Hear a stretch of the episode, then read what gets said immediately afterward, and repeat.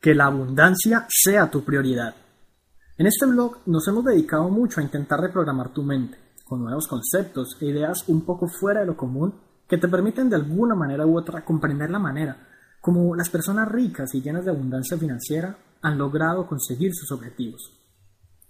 Muchos de nosotros queremos abundancia en nuestra vida, todos quizás queremos calidad de vida y bienestar, pero por más que este es un deseo claro, sincero y constante en la vida de las personas, no deja de escaparse de las manos a más de uno.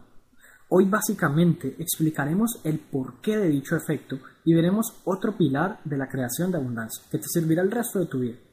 Lo que ocurre con las personas que dicen que quieren tener abundancia, que les gusta como tal la libertad financiera y demás beneficios que el dinero puede traerles a sus vidas, y que día a día se encaminan en la búsqueda por adquirir dicha abundancia, pero no la logran, es que estas personas no hacen de la abundancia una prioridad.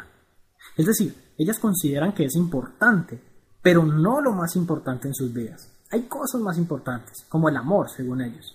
Pero una vez más, quiero resaltar que en cuestiones de vida no hay cosas más importantes que otras. Te recuerdo el ejemplo. ¿Qué es más importante, tu brazo o tu pierna?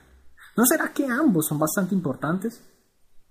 Entonces, equivocamente, dejan de lado la verdadera importancia que tiene el hecho de buscar y crear activamente la abundancia que desean, por el hecho de que llegan a pensar que no es algo suficientemente prioritario. Esto, amigas y amigos míos, es un error craso. Es quizás el error por el cual muchos de los que incluso ya tienen su mente reprogramada para el éxito no han logrado nada todavía. Y es que cuando analizamos aquello que hemos logrado en la vida, nos damos cuenta de que siempre ha existido un factor de persistencia y búsqueda activa y prioritaria del éxito.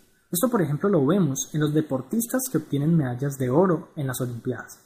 Vemos que ellos han hecho en su vida del deporte una prioridad, levantándose día a día para entrenar y mejorar ¿Por qué no levantarte día a día para entrenar y mejorar tus músculos financieros? ¿Por qué no hacer de la educación de tu inteligencia financiera una prioridad? Considero personalmente que la persistencia planeada puede con todo. Si eres pobre, ahora, y persistes durante cinco años en crear abundancia de manera que puedas priorizar tus actividades en un orden tal que te permita perseguir el sueño de la abundancia, indudablemente e invariablemente llegarás al éxito que deseas, pues persistir con pasión hace del problema una simple cuestión de tiempo. ¿Te has cuestionado seriamente sobre si la abundancia es una prioridad en tu vida? ¿O por el contrario, has estado viviendo una vida en piloto automático, tomando decisiones prácticamente al azar e incluso en contra de lo que podría denominarse tu creación de abundancia?